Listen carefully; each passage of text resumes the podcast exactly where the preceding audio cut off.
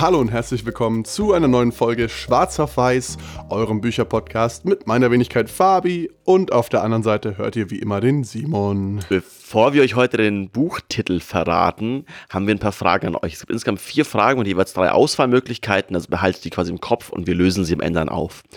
Und zwar, wenn ihr euch jetzt überlegt, ihr schaut quasi von eurer Weltsicht auf die Welt, wo lebt der Großteil der Menschen, lebt der Großteil der Menschen in Ländern mit, also ganz, ganz, ganz, ganz armen Ländern mit wenig Einkommen, in Ländern mit mittlerem Einkommen, so ein bisschen an der Schwelle, also man würde quasi Entwicklungsländer sagen, Schwellenländer und Industrieländer oder eben in Industrieländern, also die drei Möglichkeiten sind Entwicklungsländer, ganz arm, Schwellenländer, so busy arm und dann Industrieländer als reich im Kopf behalten.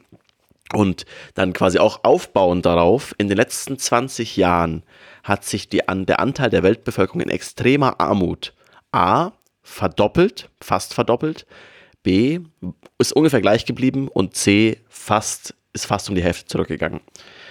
Nochmal die drei Möglichkeiten. In den letzten 20 Jahren hat sich der Anteil der Weltbevölkerung in extremer Armut fast verdoppelt. B ist ungefähr gleich geblieben. C hat sich fast halbiert. Ich habe auch zwei Fragen für euch. Ähm, Simon hat es angekündigt, sind vier insgesamt. Wie hat sich die Anzahl der Todesfälle von Naturkatastrophen im Laufe der letzten 100 Jahre verändert? Hat sich die Todeszahl A mehr als verdoppelt, B etwa gleich geblieben oder C etwa halbiert? Also die Anzahl der Tode von Naturkatastrophen. Denk mal kurz drüber nach. Dann gehen wir zur nächsten Frage über.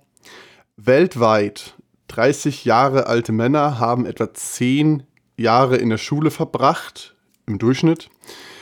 Wie viele Jahre haben Frauen desselben Alters in der Schule verbracht? A. 9 Jahre, B. 6 Jahre oder C. 3 Jahre. Weltweit 30 Jahre alte Frauen. Wie viele Jahre haben sie durchschnittlich in der Schule verbracht? Und jetzt wollen wir euch natürlich nicht äh, ja, hier im Trockenen hängen lassen, sondern wir ver verraten euch natürlich jetzt schwupps die Lösung. Die Mehrheit der Menschen lebt nämlich in mittleren Einkommensländern, also sogenannten Schwellenländern. Ähm, der Anzahl der Menschen, die in extremer Armut leben, hat sich halbiert. Äh, die, die Anzahl der Todesfälle von Naturkatastrophen hat sich ebenfalls halbiert und weltweit verbringen 30-jährige Frauen etwa neun Jahre durchschnittlich damit, zur Schule zu gehen. Was nur ein Jahr weniger ist als bei Männern. Sogar der Vergleich ist immer wichtig.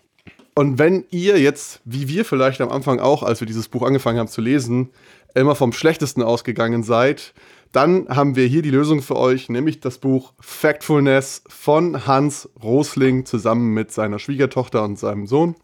Starten wir doch einfach gleich mal rein, Simon. Genau, also eben was hier ganz wichtig ist als Grundtenor des Buches kommt eben raus, die Welt ist besser, als wir immer denken. Also erstens, also eben besser auf, vor allem auch mit Armut, allem möglichen. Also eben, bei mir war es genauso. Ich habe einfach bei allen Fragen immer dieses, ja, okay, schlecht und so weiter. Und am Ende bist du halt eigentlich, am Ende erlernst du den Trick von dem Buch eigentlich bei all die ganzen Fragen, die er stellt, einfach immer das Beste wählen. Du bist fast immer richtig, außer bei Klimawandel. Und da quasi im Laufe des Buches wird aufgeschlüsselt, wieso wir als Menschen, als Gesellschaft zu diesen Fehlschlüssen kommen. Und das würden wir jetzt einfach so ein bisschen chronologisch durchgehen. Also er hat da quasi definiert davon zehn verschiedene Instinkte, die dann genau dieses, also dieses Problem quasi aufmachen, wie man quasi und man die quasi ent, entkräftigen kann, bekommt es ja besser hin, eine, eine datengetriebenere Weltsicht hinzubekommen, die nicht nur von diesen Instinkten quasi getrieben ist. Und da ist der allererste Instinkt, der, er nennt es auf Englisch im Buch der Gap-Instinkt oder der mh, hm, Zwischenrauminstinkt auf Deutsch. Zwischenrauminstinkt. Ja, also wir haben das Buch beide auf Englisch gelesen. Ähm, der Vollständigkeit wenn wir, wenn wir, wenn wir hier auf der Hälfte der Stelle. Deswegen, sorry für die schlechte Übersetzung an, an, was, die, was die Instinkte angeht, aber ich hätte einfach mal gesagt, der Lückeninstinkt. Der Lückeninstinkt und da kommt immer darauf an, dass man sagt, okay, der Instinkt ist, man hat eigentlich zwei große Gegenpole im Kopf und dazwischen eine riesen Lücke. Also wir gegen die reiche Länder gegen arme Länder. Also genau dieses Beispiel wird vor allem im Buch viel genutzt, hat dieses Beispiel der Reichen, also quasi der Entwicklungsländer, andersrum, der Industrieländer gegenüber den Entwicklungsländern, dass da quasi eine ganz, ganz große Lücke dazwischen ist. Und das stimmt eigentlich im Normalfall nicht.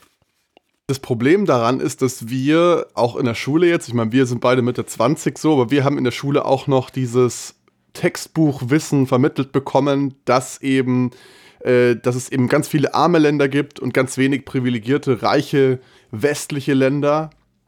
Und der Autor empfiehlt, die Welt, anstatt sie in Entwicklungsländer, Industrieländer und Schwellenländer einzuteilen, sollten wir einfach verschiedene Einkommensklassen ansetzen. Und die ziehen sich immer wieder durchs Buch, die sogenannten vier Level.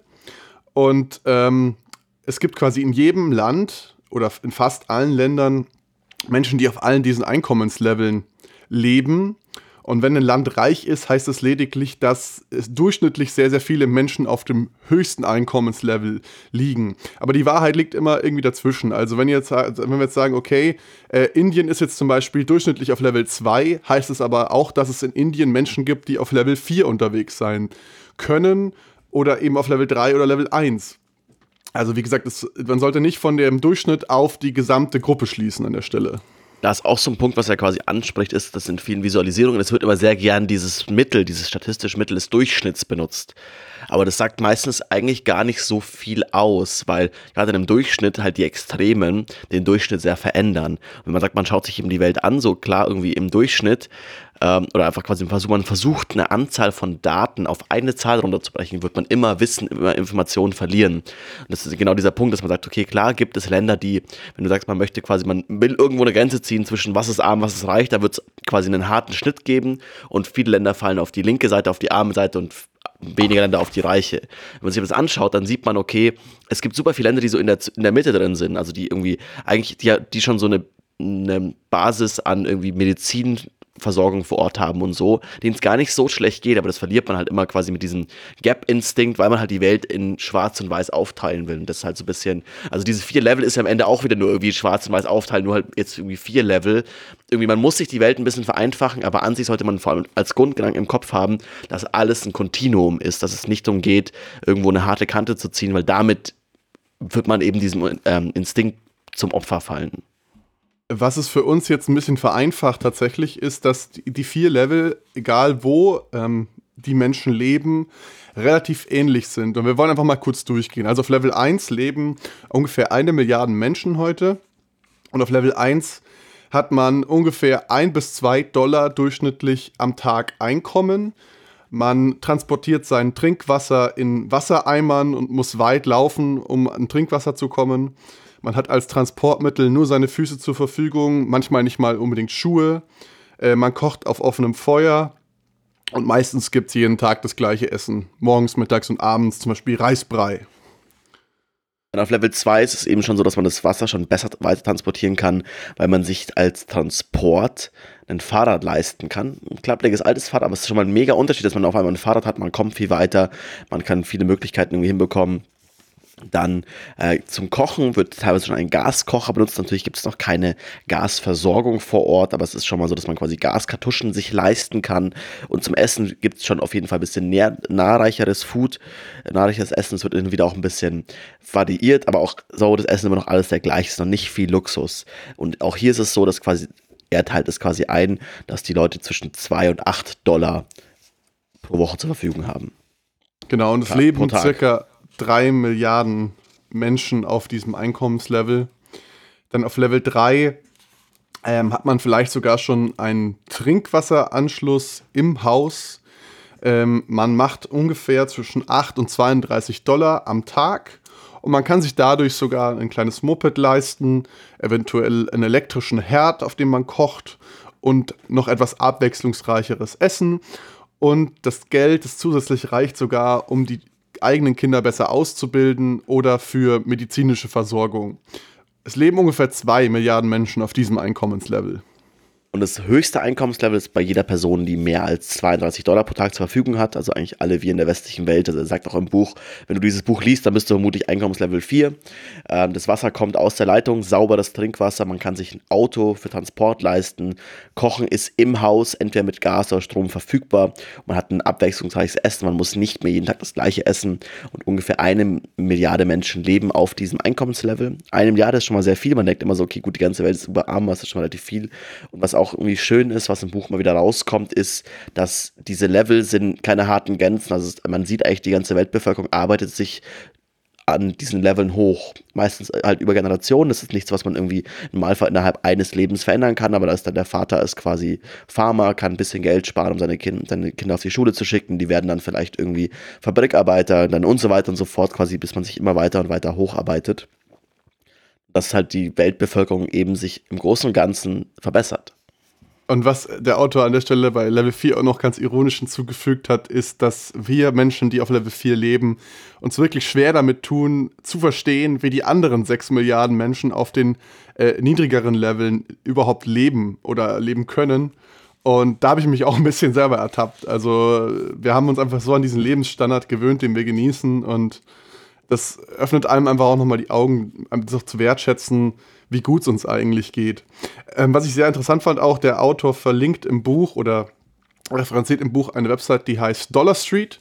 Da kann man sich super anschauen, äh, wie Menschen auf den verschiedenen Levels in verschiedenen Ländern auch leben. Zum Beispiel, ich habe vorhin kurz reingeguckt vor dem Podcast, äh, da gibt es halt Familien, eine Familie in Indien mit mehreren tausend Dollar Einkommen im Monat und die leben halt genauso, wie wir jetzt zum Beispiel leben würden in, in Deutschland oder so in der Einkommensklasse.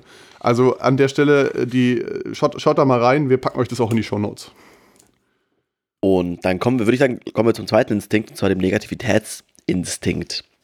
Dass wir halt, aus haben wir auch schon in verschiedenen anderen Büchern gehabt, unser, unser Lieblingsthema wie immer die Evolution, aber es quasi, es war früher ein evolutionärer Vorteil, dass wir Menschen auf Negativität Negativität, auf negative Nachrichten stärker reagieren als auf positive. Und auch speziell auch in den Medien, sowohl in den klassischen als auch in den sozialen Medien, halt negative Nachrichten mit mehr Aufmerksamkeit belohnt werden.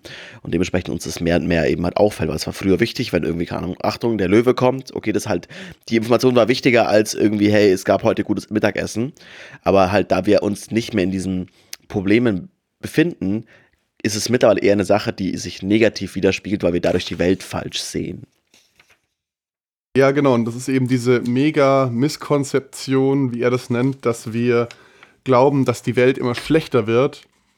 Also wirklich einfach eine Fehlannahme, die in jedem von uns irgendwie innewohnt, die dazu führt, dass wir, ja, sag ich mal, die Hoffnung aufgeben oder insgesamt eine sehr negative Weltsicht haben weil wir diese Veränderungen, die stattgefunden haben über die letzten ungefähr zwei Jahrhunderte, also seit 1800, haben äh, wir uns wahnsinnig weiterentwickelt. 1800 rum waren ungefähr 25, 85 Prozent der Menschen noch in extremer Armut und heute ist es ungefähr nur noch ein Siebtel. Und dass diese Trends einfach dadurch unbemerkt bleiben, weil wir uns eben so auf das Negative konzentrieren. Und da müssen wir einhaken auch dieser Punkt, dass es halt, also was er auch anspricht, halt gute Nachrichten ist keine, also gute Nachrichten sind keine, keine berichtenswerten Nachrichten. Kleine Veränderungen sind keine berichtenswerten Nachrichten. Also dieses quasi, das ist immer so ein bisschen, es geht oftmals halt um den Skandal, um Dinge irgendwie zu zeigen, damit irgendwie die Auflage von irgendwelchen Zeitungen hochgeht. Ähm, und auch speziell im Nachhinein so ein bisschen ähm, das Problem, dass oftmals Länder ihre eigene Vergangenheit ein bisschen glorifizieren. Also er ist selber Schwede und spricht quasi mal Schweden als Beispiel an. Und er sagt halt auch, hey, so wie es den Indern heute geht, so ging es Schweden vor 60 Jahren. Das ist gar nicht so lange her. Das habe ich damals quasi als Kind noch mitbekommen. Und diese Entwicklung, das kann echt sehr schnell gehen. Und es geht aktuell schneller, als es in bestimmten westlichen Ländern gehabt hat. Und Schweden ist ja mittlerweile das Beispiel für ein Hochindustrieland, wo es eine sehr gute Versorgung irgendwie gibt. Und das fand ich irgendwie ganz spannend. Also dieses, okay, diese, das sind kleine Veränderungen, die sich nach und nach irgendwie ergeben, die aber im in 10, 20, 30, 40 Jahren sehr, sehr großen Einfluss haben und halt Leben von Menschen gut besser machen. Aber das, darüber schreibt halt keiner, was interessiert keinen, dass es jetzt irgendwie, oh, wir haben irgendwie 0,5% weniger Armut in unserem Land. Ja, okay, who cares? Es gibt nur noch Arme auf der Straße.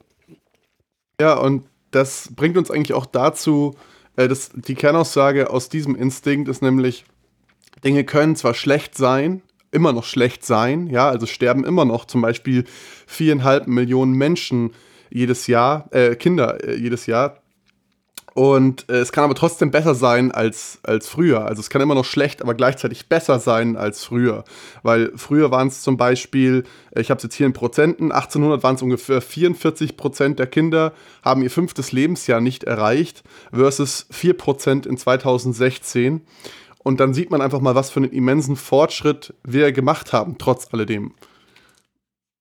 Kommen wir zum nächsten Instinkt und zwar der gerade Linie-Instinkt. Äh, wird quasi genannt oder Straight Line Instinct im Englischen, wo es darum geht, wir Menschen können uns ganz schwer vorstellen, dass eine Entwicklung, die in der Vergangenheit, also dass eine Ver Entwicklung in der Zukunft anders ist, als sie sich in der Vergangenheit entwickelt hat. Also quasi im, was im Buch aufgezeichnet wird, das ist für uns im Podcast schwer zu zeigen, aber es quasi, es geht darum, dass ihr quasi eine gerade Linie habt, zum Beispiel Bevölkerungswachstum. Wir sehen halt, okay, im Laufe der letzten zehn Jahre haben wir irgendwie so, so ein Bevölkerungswachstum, quasi eine gerade Linie.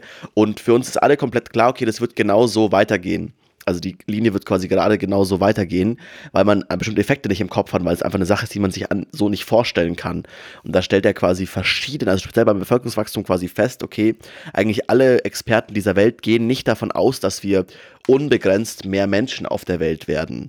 Wir werden auf jeden Fall, also ich glaube, wir werden insgesamt nochmal irgendwie uns fast verdoppeln an Anzahl an Menschen, aber dann wird davon ausgehen, dass irgendwann die Anzahl der Menschen ziemlich gleich auf einem hohen Niveau bleibt und dementsprechend quasi irgendwie dann diese Linie nicht geradeaus immer weitergeht, sondern oder auch nicht exponentiell, nichts gar nicht, sondern einfach irgendwann abflacht und ziemlich auch auf einem Level ist und dadurch und das kann man sich immer schwer vorstellen, weil, weil, quasi aus Vergangenheit dann auf die Zukunft zu schließen, ist immer dieses, okay, es geht genauso weiter, wie es früher war, das haben wir schon immer so gemacht, so wird es in Zukunft auch sein.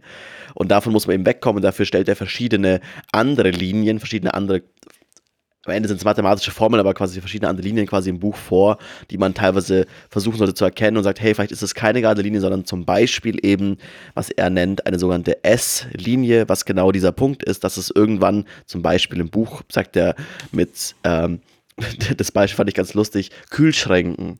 Also man hat quasi jetzt aktuell eine gerade Linie, die nach oben geht an Prozent der Menschen auf der Welt, die Kühlschränke haben. Aber irgendwann haben alle einen Kühlschrank, dann wird diese Linie nicht mehr weiter nach oben gehen. Das ist so eine S-Kurve, die irgendwann abflacht, genauso eben wie mit Bevölkerungswachstum. Und ähm, was da noch interessant ist zu erwähnen, also Expertenschätzungen sehen die obere Grenze der Weltbevölkerung so zwischen 10 und 12 Milliarden, je nach Schätzung, aber nicht mehr. Also es werden im Jahr 2100 genauso viele Kinder geboren wie heute, nämlich ungefähr 2 Milliarden äh, werden Kinder nicht geboren, sondern wird es Kinder geben in dem, in dem Alter, äh, Kindalter, ungefähr 2 Milliarden Menschen. Und es liegt A daran auch, dass wir eine höhere ähm, Lebenserwartung erreichen, ein Stück weit. Das heißt, dass es auch ähm, mehr mittelalte Menschen gibt, sage ich mal, aber nicht besonders viel mehr besonders alte Menschen. ich hoffe, das hat man jetzt irgendwie verstanden. Ja, eben, dass halt auch diese Fehlkonzeption hat, dass man, das geht immer so weiter. Also eben dann quasi halt, da gibt es diese S-Kurven, dann gibt es noch andere Kurven, wir müssen es, glaube ich, nicht alle durchsprechen, aber eben im Buch, quasi, wenn ihr euch das Buch holt, das eben, äh, wird am Ende auch kommen, aber große Empfehlung, sich das Buch zu holen. Ähm, gibt es eben verschiedene Dinge, aber okay, vielleicht, kann man, vielleicht ist es eben nicht so, dass es eine gerade Linie ist, die nach oben geht. Zum Beispiel auch mal dem aktuellen Fall ja auch. Ich meine, zum Beispiel Corona-Fälle war ja auch immer der Punkt, wo einfach die ganze Weltbevölkerung lernen musste, hey, das ist keine gerade Linie, das ist zum Beispiel eine exponentielle Linie, also quasi eine, die sich immer verdoppelt.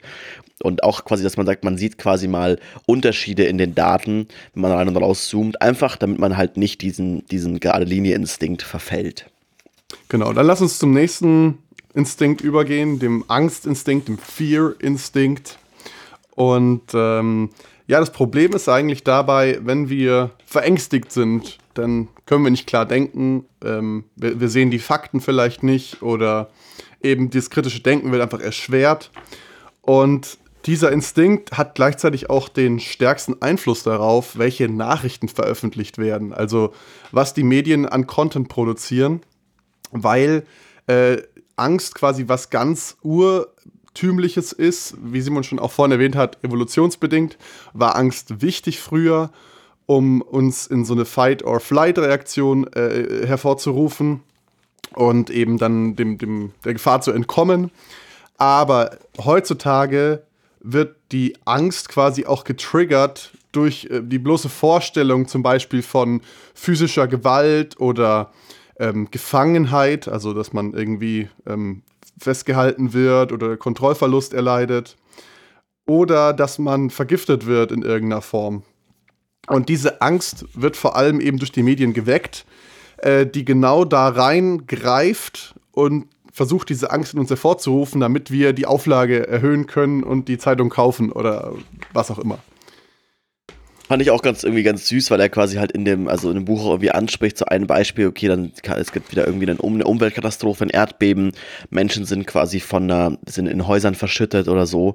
Und dann sieht man immer, hat man dieses Bild im Kopf, oder irgendwie irgendein Journalist steht davor und so, ja, und es sind wieder irgendwie äh, tausende Menschen gestorben, die Welt ist wieder ein Stück gefährlicher geworden und hat diese Angst, eben diese Angst in uns hervorruft, aber eigentlich, oder quasi ansprechen, hey, man sollte sich irgendwie überlegen, hey, das ist gerade eine Dokumentation irgendwie aus Malaysia, hier sind jetzt auf einmal Menschen mit irgendwelchen farbigen Helmen, die internationalen Standards quasi folgen, um diese Leute aus diesen Ruinen rauszuretten. Und natürlich ist jeder einzelne Tod was ganz Schlimmes und man möchte jedes einzelne Schicksal nicht irgendwie als weniger wert ansehen, aber es ist halt schon toll, dass nur 1000 Leute sterben und nicht 5000, einfach weil die Welt sich verbessert hat, weil diese Leute eben nicht mehr nur irgendwie halt wie verwirrte Hühner im Kreis rumlaufen, sondern halt sagen, man hat sich als Weltbevölkerung darum gekümmert, dass da Leute ausgebildet werden oder dass in dem Moment, wo sowas passiert, fliegen sofort irgendwelche wichtigen, äh, werden richtige Ressourcen aus anderen reicheren Ländern quasi angeschafft und so.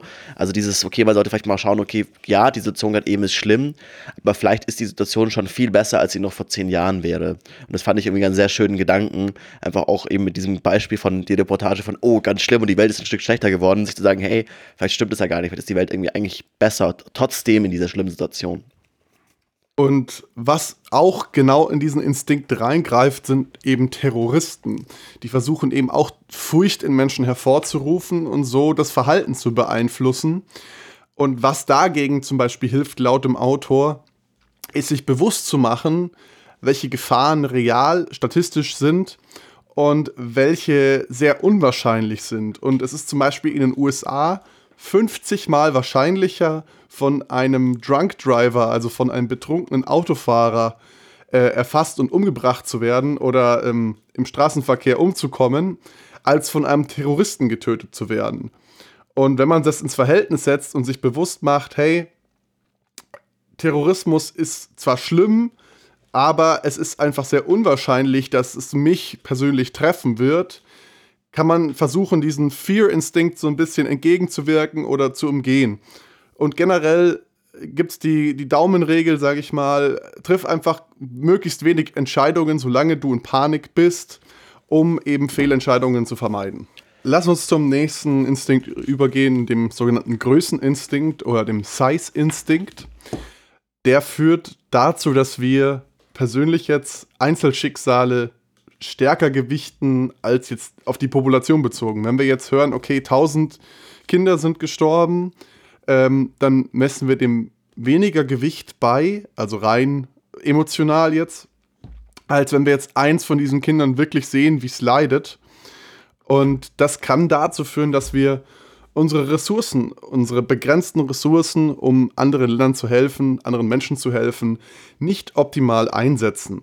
Zum Beispiel, wenn wir jetzt Geld investieren wollen, um die allgemeine Gesundheit auf den Einkommensleveln 1 und 2 zu verbessern, ist dieses Geld sinnvoller investiert, wenn wir äh, eine Grundhygieneausbildung den Menschen geben, wenn wir ähm, Geld in Schulen investieren, wenn wir Geld in die Ausbildung von einfach in Krankenschwestern investieren und Impfungen und nicht in den Bau von irgendwelchen fancy Krankenhäusern, in dem dann ein Bruchteil der Population behandelt werden kann, wenn es eigentlich schon zu spät ist, weil die präventiven Maßnahmen, die finden ja nicht im Krankenhaus statt, also sozusagen zu verhindern, dass die Leute sich mit einer Krankheit anstecken, sondern werden durch ja, Basishygiene vor allem verhindert. Und da können wir ansetzen, wenn wir irgendwie Geld in die Hand nehmen wollen.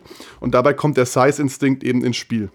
Da kommt auch ganz, also genau aus diesem Beispiel auch irgendwie Erfahrung vom Autor selbst irgendwie vor, wo er quasi in einem, ich glaube, einem afrikanischen Land gearbeitet hat und dann auch quasi mit einem Kollegen, der ihn besucht hat, irgendwie waren sie mal quasi im Krankenhaus, da war quasi ein Kind dann vor ihm gelegen, was halt krank war.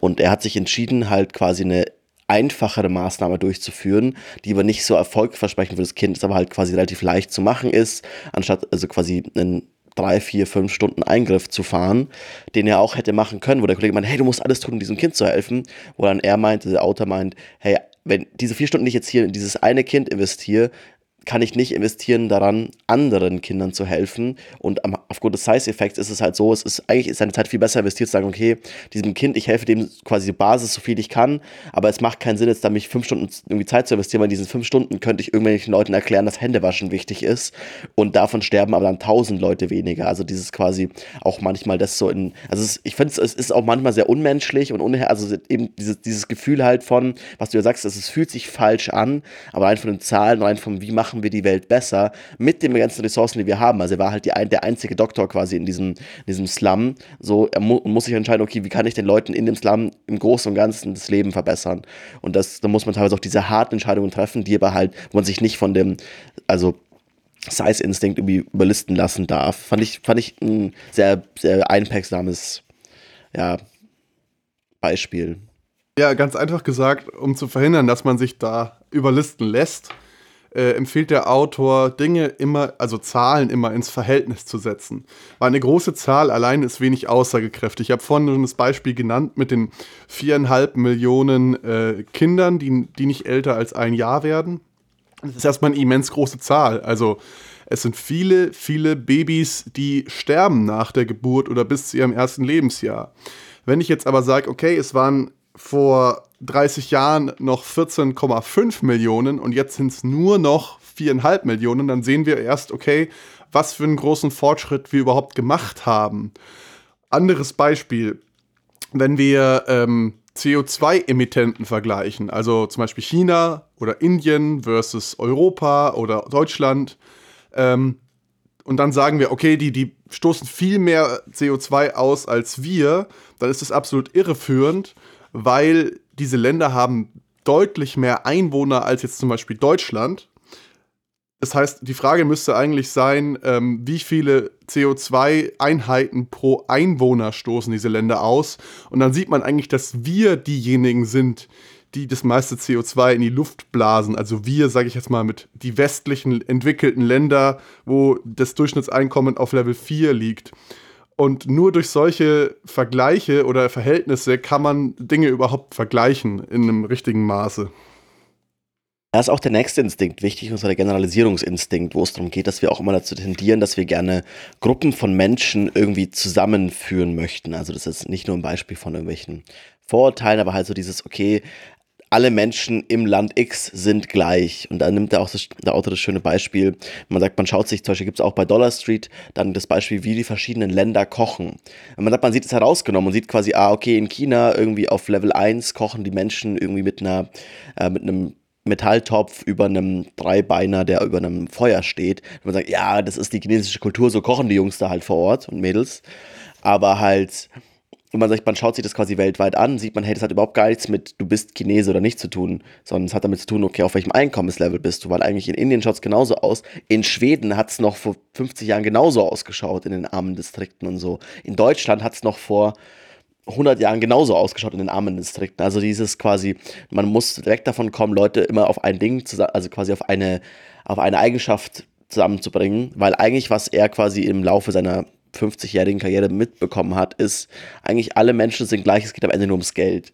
Also man quasi, wo man es unterscheiden kann, sind die Einkommenslevel, eben diese vier Level, die er im Buch aufmacht, aber man sagt, man schaut sich zum Beispiel auch irgendwie einen Bett an in der westlichen Welt, irgendwie in Deutschland oder, oder quasi den Schlafzimmer oder halt in, in der Ukraine in gleichem Einkommenslevel oder in Kenia, dann schauen die alle ziemlich gleich aus, die Schlafzimmer wenn man auf dem gleichen Einkommenslevel spricht. Und es ist so dieses, man darf nicht so sagen, ja, okay, gut, es ist die Kultur von denen da drüben so, die haben halt einfach, die haben keine schönen Häuser, das ist die Kultur, ja, hat nichts damit zu tun. Es geht nur darum, dass die Leute halt sich das nicht leisten können, dementsprechend gleich sind. Genau, also wenn ihr vor diesem Instinkt geschützt sein wollt, dann versucht immer, wenn irgendwelche Gruppierungen von Menschen zusammengefasst werden oder eine Gruppe gebildet wird, versucht immer nach Unterschieden innerhalb der Gruppe zu suchen oder nach Gemeinsamkeiten über verschiedene Gruppen hinweg. Wie gesagt, in dem Beispiel jetzt, ähm, Einkommen ist meistens der zentrale Faktor, der darüber bestimmt, wie Menschen leben, wie viele Kinder sie haben, wie die Altersversorgung aussieht, wie die Gesundheitsversorgung aussieht. Und lasst euch da nicht irritieren von äh, irgendwelchen Vorurteilen, die ihr hegt über Kultur, Religionen etc. Was, was ich auch noch ganz kurz, dass ich einfach bei dem Punkt noch cool fand, ist äh, auch jetzt was okay, gehe davon aus, dass Menschen keine Idioten sind. Also es mag Sinn machen, was die Menschen tun. Also zum Beispiel auch wieder ein Beispiel, was er quasi hatte, äh, ist ein ist ein Krankenhaus im, in einem ärmeren Land und das hat einfach, da sind die Wände total abgeranzt und so, nicht, nicht angemalt und so weiter, wo er erst so, ja, okay, es ist so die Kultur, die haben kein Geld und so. Also, das ist irgendwie das, ja, ist halt hier so in diesen Ländern, aber in Wirklichkeit ist es so, dass es eine ganz bewusste Entscheidung der Krankenhausverwaltung war, die gesagt haben, hey, wir wollen ein bisschen ein schlechtes Bild von diesem Krankenhaus haben, weil wir wollen, dass hier arme Leute hinkommen und nicht die Reichen, die sagen, oh, tolles fancy Krankenhaus und hier Glas und alles, die ewig lang für irgendwie, hey, ich habe eine Grippe und irgendwie neunmal zum Arzt gehen und eigentlich nicht wirklich was haben, außer, hey, trink mal ein bisschen Tee, so nach dem Motto, ähm, sondern wollen halt vielen Leuten helfen können und dementsprechend wollen sie eine bestimmte Art von Klientel weghalten. Also es war eine sehr bewusste, sehr intelligente Entscheidung, dieses Krankenhaus in einem eher schlechteren Zustand zu halten oder in einem visuell nicht so ansprechenden Zustand. Und das fand ich irgendwie so, eben nimm, geh davon aus, Menschen sind keine Idioten, sondern versuche zu erkennen, ob das einen Sinn hat, was da gemacht wird. Das fand ich ein super cooles Beispiel. Dieses, hey, das war er dachte sich, ja, okay, die sind hier arm und es ist hier schlecht alles irgendwie. Aber in Wirklichkeit war es eine ganz bewusste Entscheidung, das nicht zu machen, wo sie sich hätten leisten können. Von wir auch ausgehen sollten, ist, dass Dinge immer veränderlich sind und dass quasi Kulturen sich verändern, Menschen sich verändern und eben dem sogenannten Destiny-Instinkt entgegenwirken. Der Destiny-Instinkt sagt nämlich, okay, dass alles immer so war, wie es war. Und deswegen wird es auch immer so bleiben, ja. Afrika wird immer so unterentwickelt bleiben, wie es ist, aber diesem Instinkt müsst ihr absolut aus dem Weg gehen, weil wir wissen, auch heute gibt es bereits die wirtschaftlichen Grundlagen dafür, dass Afrika in den nächsten 50 Jahren äh, den Westen, sage ich jetzt mal, oder beziehungsweise Europa eingeholt hat und die westlichen Länder, was den Fortschritt angeht. Und es ist in der heutigen Zeit so einfach, jetzt mal in Anführungszeichen, wie nie Wohlstand für die Bevölkerung zu generieren zu einem gewissen Maße. Ja, also für das, was Deutschland zum Beispiel jetzt 200 Jahre gebraucht haben, hat, äh, das können die deutlich schneller schaffen, dadurch, dass wir einfach weiterentwickelt sind als globale Gesellschaft schon man darf eben, das ist halt auch, also auch wenn man das so sieht, ist es ja, okay, gut, so soll halt, sollen die Menschen in anderen Ländern machen, was sie wollen. Aber halt auch so, das ist ja für einen selbst tatsächlich auch irgendwie reale Entscheidung. Also quasi, er spricht natürlich jetzt auch ein bisschen von Investment und so, aber halt, es ist absolut idiotisch, die Augen davor zu verschließen und sagen, hey, irgendwie Afrika nur als ja, da geht irgendwie Spendengeld hin zu betrachten, weil das kann einfach wahnsinnig wertvoll sein, da zum Beispiel Studentenaustausch zu machen und sagen, hey, boah, da können unsere Studenten vor Ort viel lernen. Oder zum Beispiel auch sowas, auch wieder ein Beispiel, wo er selber quasi als, als ähm, Professor eine, äh, in einem äh, ich glaube, in einem indischen, in einer indischen Universität einen Vortrag hält zu einer bestimmten Krankheit und halt sagt, okay, jetzt hat den Leuten ein bisschen mehr Zeit lassen und so und dachte sich halt, hä, das könnt ihr eh nicht wissen, das lasse ich immer ein bisschen Zeit und so. Und die wussten irgendwie von 18 der, der Studenten wussten die Antwort relativ schnell. Und hat sich, ja, okay, gut, dann ich bin hier, die haben mich hier in den falschen Saal geschickt, ich bin hier gar nicht bei den Anfängern, sondern ich bin hier bei den, bei den, bei den viel höheren äh, Jahrgangsstufen, wo einfach rauskommt, ja, okay, die Leute, da, also da vor Ort, diese Studenten, haben doppelt so, also er meine, die Bücher sind doppelt so dick und die haben die viermal so oft gelesen. Also auch dieses, immer diesen, dieses Vorurteil von, okay, alles wie es schon immer war, ja, Leute in Indien sind nicht ausgebildet, das ist, hat nichts mit der Zukunft zu tun. Und gerade die Menschen selbst haben Lust, sich weiterzuentwickeln. Und es ist ein, ist ein Irrsinn, da die Augen vor zu verschließen. Es ist einfach auch für eine, aus einer rein egoistischen Perspektive von irgendwie, ich möchte Reichtum oder so, äh, sehr sinnvoll, sich dagegen zu wehren und zu sagen, okay, gut, die Zukunft ist veränderlich und vermutlich auch ein bisschen, da, da malt er ein bisschen eine negative Perspektive auch auf die westlichen Länder. Diese westliche Weltdominanz wird nicht für immer bestehen. Also China als erstes großes Beispiel ist kurz davor, dass es halt irgendwie einen sehr großen wirtschaftlichen Einfluss hat. Afrika wird der nächste Punkt sein, dass halt einfach da viele gut ausgebildete Leute Dinge machen wollen und dass die Welt immer gleicher und gleicher wird, auf einem sehr guten Level für die gesamte Menschheit. Aber dieses einfach nur von, ja, okay, ich bin in Deutschland geboren, deswegen gehört die, gehört die Welt mir, das ist nicht in die Zukunft für immer fortschreibbar. Was könnt ihr jetzt tun, um diesem Schicksalsinstinkt ein Stück weit aus dem Weg zu gehen? Ihr könnt einerseits euch darauf fokussieren, dass kleine Veränderungen immer noch, also zum Positiven immer noch Veränderungen sind und versuchen eben auch diese zu tracken zu einem gewissen Maße. Es gibt hier, also das ganze Buch bezieht sich auf wahnsinnig viele frei veröffentlichte UN-Daten, die wirklich jeder einsehen kann. Und man sollte auch konstant versuchen, sein eigenes Wissen eben auf den neuesten Stand zu bringen. Da möchte ich ganz kurz der Vollständigkeit aber erwähnen, es gibt zu dem Buch auch eine Webseite, die heißt Gapminder. Verlinken wir euch natürlich auch in den Show Notes. Da könnt ihr euer Wissen auf den aktuellsten Stand bringen an der Stelle. Und ähm, was auch helfen könnte, ist, wenn ihr mal mit euren Großeltern redet, weil wenn ihr merkt, okay, was haben die Großeltern für Wertvorstellungen oder in welcher Kultur quasi die eigentlich leben, die eigenen Großeltern versus meine eigenen, dann sieht man ja schon einen krassen, eine krasse Veränderung der, der gesellschaftlichen äh, Ansicht nur innerhalb von diesen zwei Generationen. Und genau so läuft es eben überall auf der Welt ab und nicht nur bei uns. Kommen wir zu den letzten drei Instinkten. Äh, der erste ist der ein, also die einzelne Perspektive Instinkt, dass man quasi immer nur, weil man eine, Inspe also gibt so ein bisschen dieses Sprichwort von, okay, wenn man nur einen Hammer hat, ist alles ein Nagel. Halt sagen, okay, gut, diese einzelne Perspektive immer auf alles versuchen anzuwenden. Also auch hier das Beispiel quasi, er hat immer diese, viele von diesen Fragen, die wir euch am Anfang auch gestellt haben, wurden in verschiedensten Umfelden verschiedene Menschen gestellt. Und zum Beispiel auch so, okay, nur weil jemand einen Nobelpreis in Physik hat, muss er noch lange nicht irgendwie wissen, wie es den Leuten irgendwie kann. Also quasi äh, andere Felder, also quasi Intelligenz alleine ist halt kein Garant für du checkst die Welt komplett. Oder zum Beispiel auch so irgendwie einzelne Perspektive-Instinkt, irgendwie Kuba ging es darum, quasi um die, um die Gesundheitsversorgung in Kuba und da wurde festgestellt, so, okay, äh, Kuba ist eigentlich gar nicht so schlecht mit der Gesundheitsversorgung und quasi, da hat dann irgendwie einer, also hat dann auch er quasi einen Vortrag gehalten, der, und dann kam irgendwie halt dann einer von den Politikern nach und meinte, ja, toll, wir sind der, wir sind die gesund, wir sind die, äh, wir sind das gesündeste also das gesündeste Volk unter den armen Ländern. So, hey, das ist ein total tolles Achievement. So halt aus der Perspektive des Politikers, der ja irgendwie verkaufen muss, dass er gute Arbeit macht. Wenn man es aber andersrum ansieht, da kann man sagen, hey, wir sind die ärmsten der gesunden Länder. Also es ist genau die gleiche, gleiche Datenpunkt mit einer anderen Perspektive. Und dann sagen, hey, da gibt es noch Luft nach oben. Also wir können in den gesunden Ländern äh, mit einer guten Grundversorgung quasi noch viel reicher werden, unseren, unseren, quasi unseren Bevölkerung noch ein viel besseres Leben ermöglichen. Und äh, was ich an, in dem Kapitel auch mega interessant fand, war die Argumentation, dass äh, Demokratie nicht unbedingt die Notwendigkeit ist für wirtschaftliches Wachstum oder wirtschaftlichen Erfolg oder auch gesundheitlichen Be Erfolg in der Bevölkerung. Und da ist China zum Beispiel auch ein sehr gutes äh, Beispiel. Und er sagt eben äh, aber auch, dass kein einzelner Indikator äh, geeignet ist, um den Erfolg von der ganzen Nation überhaupt zu messen, weil die Realität viel komplexer ist als das.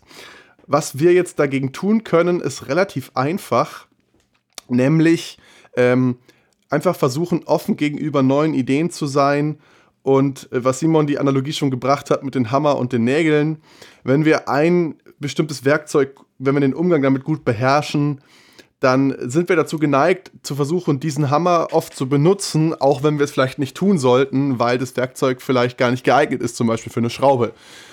Und ähm, so können wir quasi unsere Perspektive etwas erweitern und versuchen, andere Perspektiven von anderen Menschen ak zu akzeptieren und zu unserem Wissensschatz hinzuzufügen. Damit können wir übergehen zum nächsten Instinkt, also die letzten drei, deswegen hat Simon das auch schon erwähnt, die gehen so ein bisschen Hand in Hand.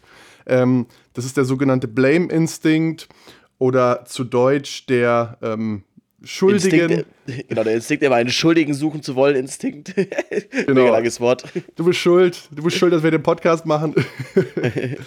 ähm, und zwar, da geht es einfach darum, dass man immer versucht, eine Ursache dafür zu finden, dass irgendwas Schlimmes passiert ist, also einen Schuldigen.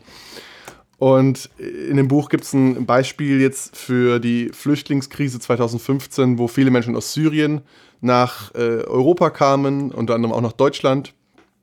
Und ähm, die, die Argumentation ist ganz einfach, ja, die Schleuser sind schuld, dass die Syrer hierher kommen und ähm, dann im Mittelmeer auf, auf billigen Booten irgendwie kentern und dann im Wasser ertrinken. Die Schleuser sind schuld, weil wir suchen einen Schuldigen. Aber so einfach ist die Realität leider an der Stelle überhaupt nicht. Also man könnte nämlich, die Argumentation vom Auto läuft etwa so.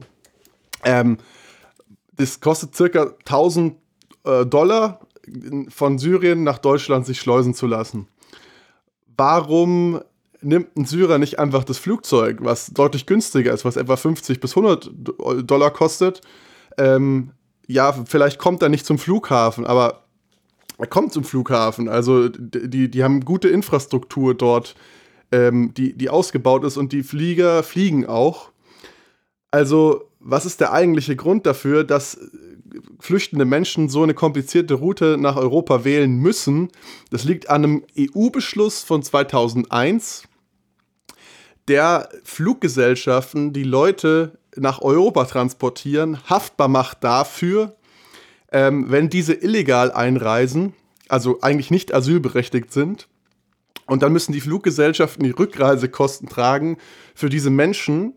Das heißt, eigentlich die Dame, die am Schalter das Ticket verkauft oder der Herr, die muss einordnen innerhalb von ein paar Sekunden, ob dieser Mensch jetzt Flüchtling und asylberechtigt ist innerhalb der äh, Genfer Konvention. Und das ist einfach nicht machbar. Ja? Also die eigentliche Realität ist, dass die, e, diese EU-Direktive das verhindert, dass äh, die Flüchtlinge auf einem einfachen Weg nach Europa einreisen und dementsprechend auch ein Stück weit äh, schuld ist daran, dass viele im Mittelmeer bei der Flucht ertrinken. Das ist der nächste Punkt, aber auch sagt, okay, ja gut, wieso nehmen die halt nicht einfach irgendwelche guten Schiffer, Fischerboote oder so? Das ist der andere Punkt, sagt, gut, könnte man machen, da würden die Leute nicht ertrinken auf dem Meer, könnte man bessere Boote nutzen, aber gut, die Boote werden in dem Moment, wo die Personen irgendwie an Land ankommen, konfisziert. Und dementsprechend halt kann man, ist es ein, muss es ein Einwegboot sein und halt ein Fischerboot ist zu teuer, dass es ein Einwegboot ist, was dir quasi jedes Mal nach jeder Überfahrt konfisziert wird und du nicht wiederbekommst als Schleuser. Und dementsprechend sagen die Schleuser halt auch, gut, dann machen wir halt hier ganz Billo-Billo-Boote, weil die sind eher nach kaputt und weg. Also ein bisschen dieses, okay, oftmals, wenn man nach dem Schuldigen sucht, landet man eigentlich immer bei sich selbst. Diesem, einfach sollte man weg davon kommen, versuchen, also insgesamt zu versuchen, quasi einen Schuldigen ähm, zu finden. Auch im positiven Aspekt immer quasi eine Ursache haben zu wollen für, hey, äh, eben es gibt weniger ähm, so, keine Ahnung, es gibt weniger Corona-Fälle in Deutschland. So, ja, okay, kann man sagen, ja, hat es irgendwie, keine Ahnung, der gute alte Olaf selber irgendwie sehr gute Arbeit geleistet. So würde er sich auch sich auf die Fahnen schreiben oder irgendwie in Lauterbach und so weiter. Aber wenn man sagt, man schaut eigentlich drunter, ist es okay. Meistens ist es nicht eine Person, sondern meistens sind es Systeme. Das ist das Gesundheitsamt, wo viele Menschen jeden Tag eine ganz, ganz kleine Veränderung machen und ganz, ganz viele kleine Dinge tun. Oder es ist Technologie, dass es irgendwie eine App gibt, die irgendwie halt nicht von heute auf morgen die ganze Pandemie löst, aber halt kleine Dinge verbessert und so nach und nach quasi auf einen Schlag ein großer Erfolg kommt, dem aber nicht einer Person zuschreiben kann.